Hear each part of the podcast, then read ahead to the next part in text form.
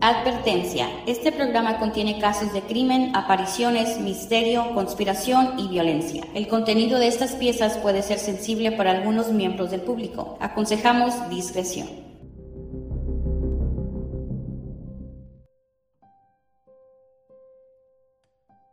Los crímenes de Luis Alfredo Garavito, la bestia, el mayor infanticida en la historia de Colombia. Considerado uno de los peores criminales del mundo, Garavito fue sentenciado en el 2001 a 1853 años y nueve días de cárcel. Pero esta condena, la más alta y adjudicada en Colombia, no podría ejecutarse a cabalidad, pues en el país no existe la cadena perpetua. Por esto se conmutó por una pena máxima de 40 años. Acompáñame a descifrar el caso de Luis Alfredo Garavito, la bestia.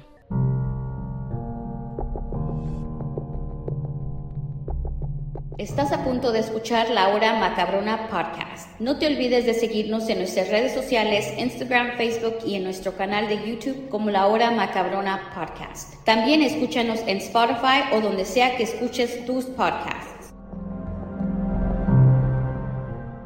Muy buenas noches, mi nombre es Reina González y estás escuchando La Hora Macabrona. Ya sé, pasó bastante tiempo, pero aquí estoy de regreso, gracias a Dios, ya cada semana tendré casos nuevos. Hoy regresamos con el caso de Luis Alfredo Garavito, la bestia, que Dios mío, este caso me parece que él es el, pienso que, ay no, el peor asesino serial, infanticida que existió o existe todavía en el mundo, porque todavía está vivo. Ah, mató más de 200 niños, se cree en todo lo que estuve este, buscando, que fueron más de 300 niños a los que mató. Qué triste, pero ahorita está en la cárcel y más adelantito les voy a comentar porque puede que este año ya pueda salir libre. Vamos a hablar tantito sobre lo que es el inicio de Alfredo Garavito, dónde nació, por qué, porque él es un asesino serial que se hizo, eso no nació. Entonces van a estar escuchando eh, más adelantito por qué él se hizo de esa manera. Bueno, lo que al inicio era una pulsión se convirtió para él en una obsesión. Abordaba a sus víctimas menores entre los 8 y los 16 años en plazas de pueblos o parques. Los engañaba y los conducía a lugares apartados donde los golpeaba y los torturaba antes de violarlos y matarlos. Lo hacía para sentirse bien, él reconoció. Aquello le brindaba placer no solo sexual, sino también espíritu, porque él también hizo pacto con el diablo. Entonces, ahorita también van a escuchar de sus propias palabras qué fue o cómo le hizo para él pactar según con el diablo, ¿no? ¿Quién es Alfredo Garavito?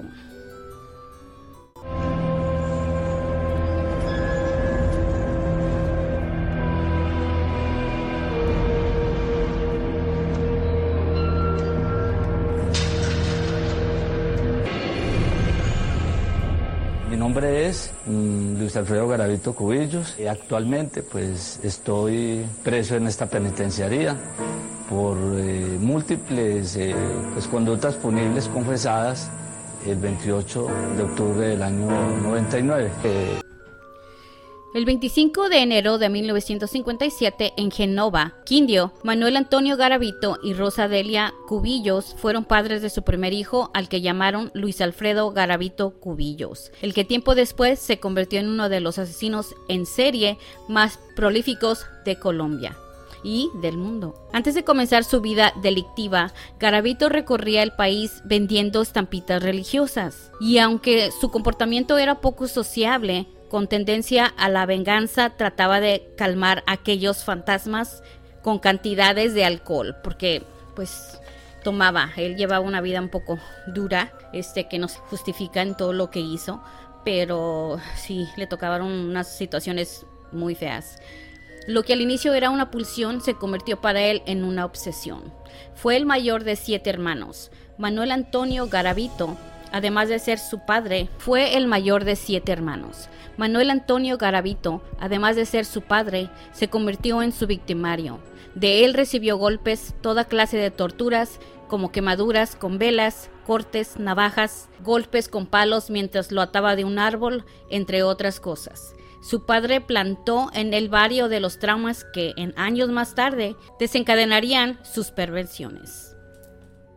Cuando mi padre llegaba, yo siendo un niño, Me daba miedo oírlo hablar y yo me escondía abajo de la cama. Él tenía una, una correa que nunca se me va a olvidar y esa correa con él nos pegaba duro y nosotros no podíamos, eh, digamos, jugar ni nada, éramos totalmente, no me puede desarrollar como niño, ¿sí me entiende? Y, y entonces él me gritaba muy unas palabras muy duras. Víctima él también de violencia sexual durante su infancia, Garavito ha reconocido en varias entrevistas que el origen de sus perversiones tiene que ver con su padre y un amigo de este que abusaron de él cuando era niño. Tiempo después trató de vengarse contratando a unos sicarios. Mi papá no dormía con mi mamá, dormía conmigo. Él me bañaba. Tengo un recuerdo vago, era de noche. Él como que me acarició, me tocó las partes íntimas. A ese señor nunca lo quise, lo veía como un verdugo, confesó el asesino en una de las audiencias en su contra. A mis 12 años, mm, perdón, creo que ya a los 13 años, eh, fui víctima de violación por parte del mejor amigo de mi hogar, un hombre muy religioso, con un no sé, ¿no? Con, con, una persona que era, era el sacerdote del pueblo. Cuando yo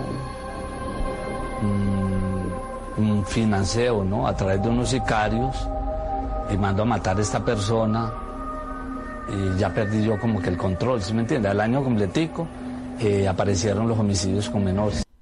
A la edad de 13 años inició el verdadero calvario para el futuro infanticida, cuando el dueño de una droguería del vecindario comenzó a torturarlo y a violarlo de forma sistemática durante dos años, que es el mismo sujeto que era amigo del papá y según era muy religioso, este también llegó a ser sacerdote, entonces él le hacía muy muchas cosas muy feas a Garavito, este le quemaba sus genitales, ah, muchas cosas que prefiero no decir, pero sí le hacía bastante cosas antes de, de pues violarlo. Eh, entonces yo pienso que él también usó ese tipo de torturas para que para sus víctimas. Entonces el sujeto tocaba sus partes, las golpeaba y dejaba al niño amarrado a una cama mientras se saciaba. Los abusos del hombre duraron hasta que la familia se mudó al municipio de Trujillo, en el departamento del Valle del Cauca. En ese lugar, otro hombre, según él, volvió a violarlo. Garavito ha asegurado que no dijo nada en ese entonces por el temor que sentía de que su familia decidiera creerle al victimario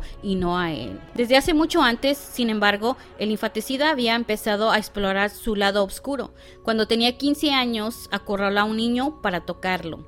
Los gritos de la víctima alertaron a quienes caminaban cerca y las autoridades se hicieron cargo. Lo llevaron ante su padre quien lo reprendió fuertemente y lo echó de su casa por sus conductas homosexuales.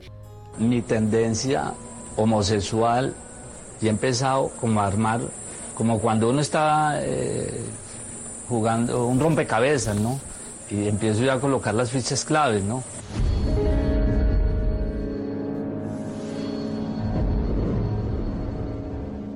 Sentía atracción por las mujeres, pero sentía más atracción hacia los hombres, ¿sí me entiendes? Porque yo veía a un joven, eh, una persona joven, de pronto, digamos, un, un joven de 13, 14 años, y yo sentía inconscientemente, sin yo entender qué me pasaba, que ese niño a mí me gustaba y yo lo, yo lo acariciaba.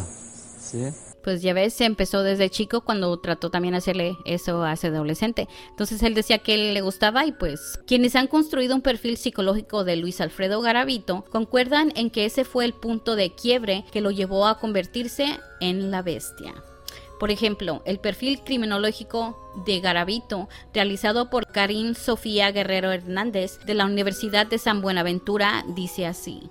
A partir de entonces, la víctima se convirtió en verdugo y desarrolló una personalidad agresiva, iracunda, psicótica y paranoica, sumada a una fuerte atracción sexual hacia los niños. Sí, le he visto entrevistas de él, hay una en YouTube que hablan con él ya en la cárcel y él dice que, o sea, niega la mayor parte de las cosas, como que guardaba, más adelante te los voy a explicar, pero guardaba cosas de sus víctimas sus identificaciones, X cosas, las guardaba, pero él dice que no. Entonces, ah, también dice que no enterraba los cadáveres cuando sí los enterró y es lo que quiere, o sea, intercambiar ahorita la locación de esos cadáveres para poder salir.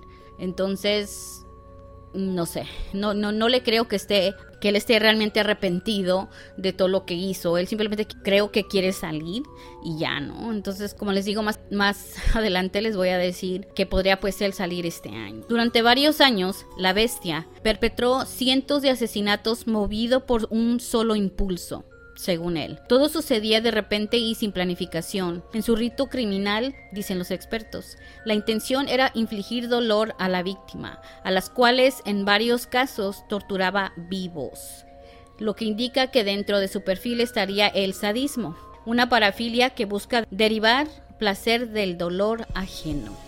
Era sadístico y también creía en lo satánico.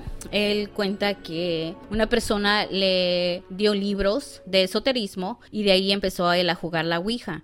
Entonces él quería poder y quería dinero. Entonces se le hizo muy fácil hacer un pacto con el diablo eh, que él dice y dice que algo se apoderó de él y que de ahí fue cuando él empezó a matar. Pero, o sea, él dice que él antes ah, nada más los violaba, entonces les hacía cosas y los violaba y los dejaba ir. Y después de que él hizo el pacto con el diablo, él pues algo se apoderó de él y él fue que cometió su primer homicidio. Yo ya estaba inclinado hacia los libros de esoterismo en magia negra y había leído en esos días un libro de Adolfo Hitler y de pronto se me entró la obsesión. Una persona maltratada, fue una persona que, que en sus años de juventud su papá lo maltrató. Eso me llevó, ¿no es cierto?, como que me identificaba y que él también, cuando leo yo que él a sus 15 años tuvo una relación homosexual y que él en el mismo colegio, él quería otro... Entonces como que yo me identificaba mucho con este personaje, ¿sí? Cuando yo en un libro de magia negra, que me ha traído de un señor de por allá, me trajo, me, lo, me lo vendió, leo yo cómo se manejaba la tabla Ouija. Y empiezo yo a meterme en las profundidades del satanismo. Y yo vi en esa obsesión que tenía por poder y por dinero, que esa era como una opción muy buena. Y opté por vender el alma al diablo y entro en una psicosis y oí una voz que me decía que qué quería. Y yo le dije, quiero poder. Y dijo, ¿me quiere servir? Le dijo, quiero servirle a usted, le vendo mi alma al diablo. Y, y así fue que yo, en octubre del año 92, estando en la ciudad de Cali, siento que algo se me posesiona y oigo una voz que me indica que me fuera para Jamundí y cometo mi primer homicidio. Ya ven, dice que él fue el que le dijo que empezara a matar porque pues le vendió su alma y él quería dinero y poder. Pues bueno, el 22 de abril de 1999, mientras intentaba abusar de un menor de edad, un habitante de la calle que transitaba por la zona alertó a las autoridades sobre los hechos y comenzó a tirar piedras sobre Garavito para evitar que éste abusara del niño. Después de que este menor fuera trasladado a una zona segura, los agentes se llevaron a Luis Alfredo Garavito, quien intentó usar un nombre falso para disuadir a la autoridad. Sin embargo, el 20 de julio de ese mismo año, las autoridades relacionaron crímenes pasados y lo identificaron como tal. Él usaba un nombre porque se disfrazaba, ¿no? O sea, él cuenta y dice que era brujo, se disfrazaba de diferentes cosas para poder engañar a la gente y para poder engañar a los niños, este, y podérselos llevar. Él usaba el nombre de Bonifacio Morera Liscano. Entonces, pues trató de usar ese nombre, pero las autoridades ya sabían que ese no era su nombre. Tras ser capturado e interrogado por las autoridades, negó inicialmente ser el autor de los 114 crímenes, que en ese tiempo era lo que tenían ya registrado. Las autoridades comenzaron a mostrar las pruebas en su contra, entre ellas las cuerdas con las que ataba a los niños, restos de su ADN en los cadáveres, además de una botella de brandy y cigarros que siempre dejaba en, las escenas. La misma botella de brandy, vacía obvio, y cigarros Era, era como una marca que él siempre dejaba este, en sus víctimas. También tenía un croquis con los movimientos de Garavito en los últimos años y que coincidían con las fechas de los asesinatos. O sea que tenía un libro, una libretita, donde llevaba en cuenta todos los asesinatos que tenía y, o sea, contaba, contando cuántos llevaba. Más o menos él mataba como, Dios mío, como unos tres niños al mes más o menos. Así le calcularon las autoridades en el librito y, o sea, qué, qué loco, ¿no? Luis Alfredo Garavito confesó sus crímenes luego de escuchar un estudio detallado de la forma en la que mataba a los niños. Después de esto pidió un mapa, su agenda donde documentaba los crímenes y señaló, aquí enterré todos los cadáveres. ¿Se acuerda que les dije que él decía? En la entrevista que les digo que está en YouTube, él dice que no, que no nunca enterró ningún cadáver, que él nada más los, o sea, ya después de que los mataba los dejaba ahí hasta que los encontraron. Pero no, porque inicialmente en los récords de policía él dijo que los enterraba. Entonces, ¿qué es lo que les digo que quiere usar ahorita para poder salir? Ah, es como una diciéndole, ay, a tus familiares, te digo dónde está y, que me den mi libertad, ¿no? Imagínense, se dice que son casi como 300, 300 cadáveres. Uf. Uno por uno se desglosó las fechas, las ciudades, cada palito escrito al lado y el número de niños que se encontraba en el lugar. Pido perdón a Dios, a ustedes y a todos aquellos que yo ya he hecho sufrir, espetó durante la confesión. Pues, o sea, ¿qué más le quedaba, no? Al finales de 1997, las autoridades descubrieron los restos óseos de tres niños que estaban desnudos, maniatados y con las gargantas seccionadas. Ay, Dios mío. Las primeras versiones sobre este atroz crimen apuntaban a que estos menores habían sido víctimas de un rito satánico. Tras una inspección en la zona en busca de pruebas, localizaron una nota donde aparecía la dirección de la novia de Garavito. Ah, que también porque ella tenía y entregó todo lo que tenía de Garavito porque pues pues no sabía ya lo que él estaba haciendo, entonces no se quiso ver involucrada y entró todo lo que se dice también que le dejó unas bolsas y que en esas bolsas tenía todos los las identificaciones, ropita, todo lo que le quitaba a los menores con lo que él se quedaba. Cuando arribaron al domicilio y registraron la estancia, no hallaron rastro del asesino, pero sí varias bolsas con sus pertenencias. Entre ellas, imágenes de niños pequeños, el diario en el que describía cada uno de sus crímenes y marcas de sus víctimas. ¿Ya ven? Lo que inició un operativo para dar con su paradero. O sea que ya habían dado quién era, pero no lo habían detenido hasta que él quiso violar a ese niño y el indigente pues lo denunció. Las autoridades dieron con su nombre y emitieron una orden de captura por el homicidio de un niño en la ciudad de Tunja. Pero para ese momento Garavito se movía frecuentemente del lugar y ya tenía un nuevo nombre, Bonifacio Morera Liscano. Según investigaciones realizadas, Luis Alfredo Garavito llegó a recorrer unas cinco veces Colombia y pasó por 59 municipios del país. En el otro punto de perfil, realizado por Karim Sofía Guerrero Hernández, se puede destacar que la firma de la bestia en sus crímenes era manifestada por la violencia extrema con la que actuaba. Denotaban la necesidad de expresar ira, venganza y posiblemente sadismo la forma en la que coleccionaba diferentes artículos de sus víctimas, la cantidad de información que guardaba de los periódicos y el detalle en el que llevaba una agenda de sus crímenes mostraba que sus delitos satisfacían las necesidades de autoafirmación y reconocimiento. O sea, esa es parte cuando son pues asesinos seriales les gusta quedarse con cosas de sus víctimas. Ya ven Jeffrey, ya ven este Jeffrey Dahmer, también él se quedaba con sus licencias y IDs de sus víctimas. Y pues también cráneos y de todo, pues él era caníbal. Por la gravedad de sus crímenes, en el 2001 fue condenado a 1853 años y 9 días de cárcel. Esta condena, la más alta conocida en Colombia, no se logró aplicar porque en el país no es viable la cadena perpetua. Por eso, esto se le conmutó a la pena máxima de 40 años, que pues ya casi ahí van.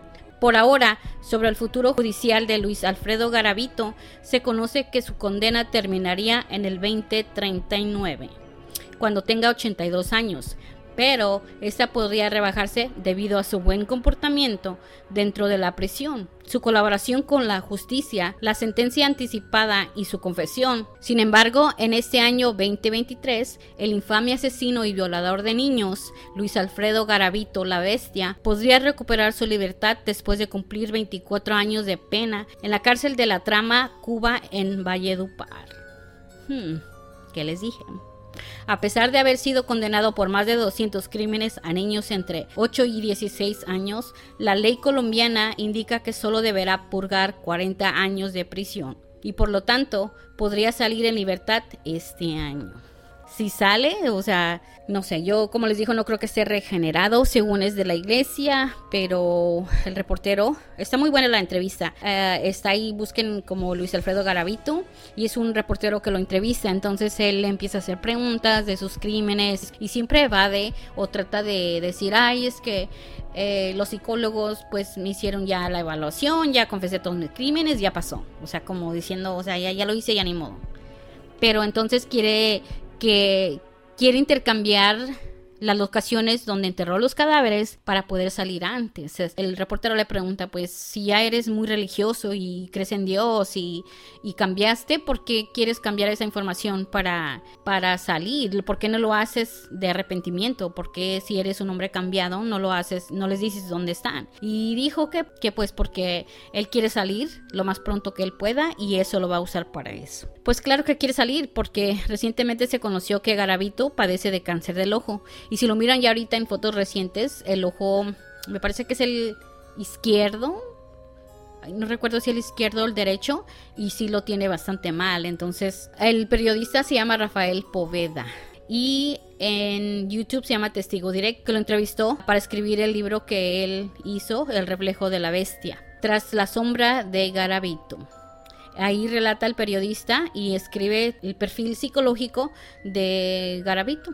Este fue el caso de Luis Alfredo Garavito, la bestia, conocido como el asesino serial más terrible del mundo. Pensé que los otros eran terribles, pero él es peor. Se dice que pues como son como 300 niños. Ay, Dios mío. Pero bueno. Recuerden escuchar la hora macabrona ya cada semana. Este, cada viernes ahora lo voy a cambiar para que van a salir episodios nuevos. Ahora sí, constantemente voy a tratar de estar con ustedes. Síganos en las redes sociales como la hora macabrona podcast, Facebook, Instagram, TikTok también y en canal de YouTube muy pronto. Estén pendientes en las redes sociales porque vamos a regalar camisetas y también vamos a empezar a hacer videos donde nos puedan mirar o si quieren compartir algún caso también. Tengo muchas historias que me mandan sobre casos paranormales. Este, o algún caso que ustedes quieran escuchar de true crime, de lo que haya pasado.